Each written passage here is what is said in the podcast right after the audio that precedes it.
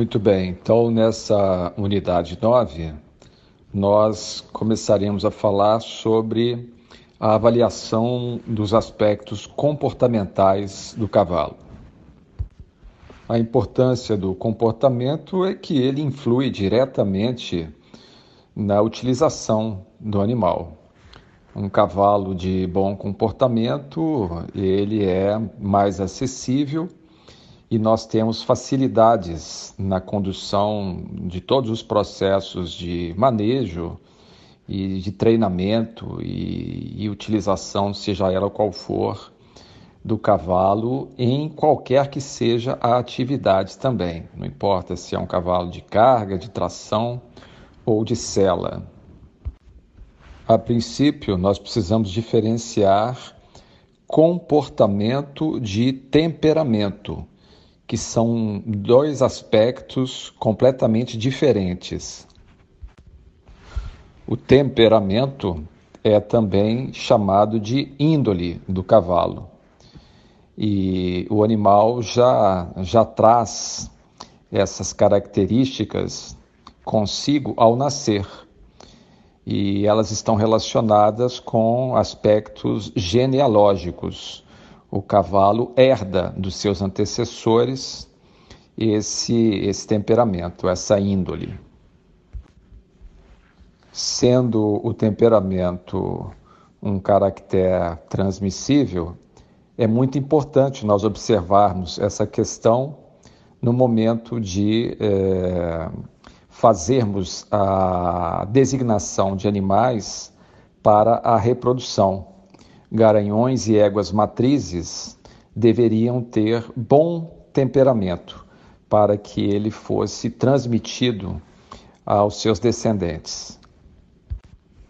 O mau temperamento ou o temperamento difícil ele é um fator que dificulta toda a nossa relação para com o cavalo, seja no manejo, no treinamento ou nas atividades que serão destinadas a ele. A experiência e as constatações demonstram que cavalos de bom temperamento são mais treináveis, é? eles facilitam para nós aí os processos de ensino. E, e isso é de grande valia, porque otimiza esses processos. Né? Além de eles acontecerem com maior rapidez, a eficiência dos exercícios ela é maior quando os animais estão predispostos à, à sua assimilação e o temperamento é um fator determinante nesse sentido. Falando um pouco agora sobre o comportamento, nós podemos dizer que ele é adquirido mediante o, as relações eh, do homem junto ao cavalo. E, conforme for a condução do manejo, e dos treinamentos, o comportamento vai sendo moldado. Para ficar mais fácil de compreender, nós poderíamos dizer que muitas vezes um cavalo de má índole, mas inserido em processos de manejo e treinamento profissionais de alto nível, adquirem um comportamento mais do que satisfatório. Enquanto que animais de boa índole, de bom temperamento, se submetidos a um manejo e a treinamentos desqualificados, ele pode adquirir um comportamento indesejável. O ideal é quando nós temos um cavalo de boa índole e que é, tenha sido manejado, treinado da forma recomendável e dessa forma nós unimos os dois aspectos que são determinantes para que os bons desempenhos do cavalo possam acontecer. Para nós avaliarmos o temperamento e o comportamento de um cavalo, é necessário nós convivermos com ele.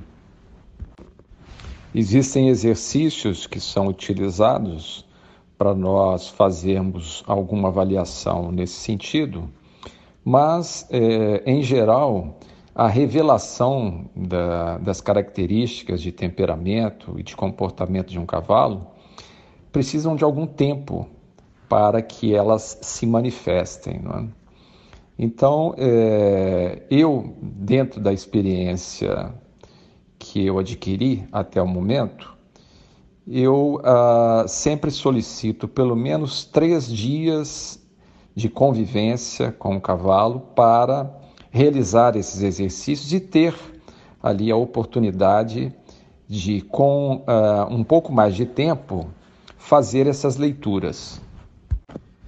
É sempre mais fácil nós identificarmos o temperamento do que o comportamento, porque o temperamento é de ordem congênita e o comportamento de ordem adquirida.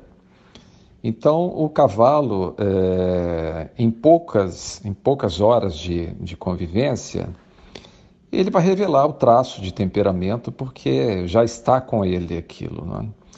Ele vai nos dizer se ele é um cavalo bem-humorado, se ele é mal-humorado, se ele tem predisposições para o relacionamento ou não se ele tem é, sensibilidades aguçadas ou não, entre outras características. Né?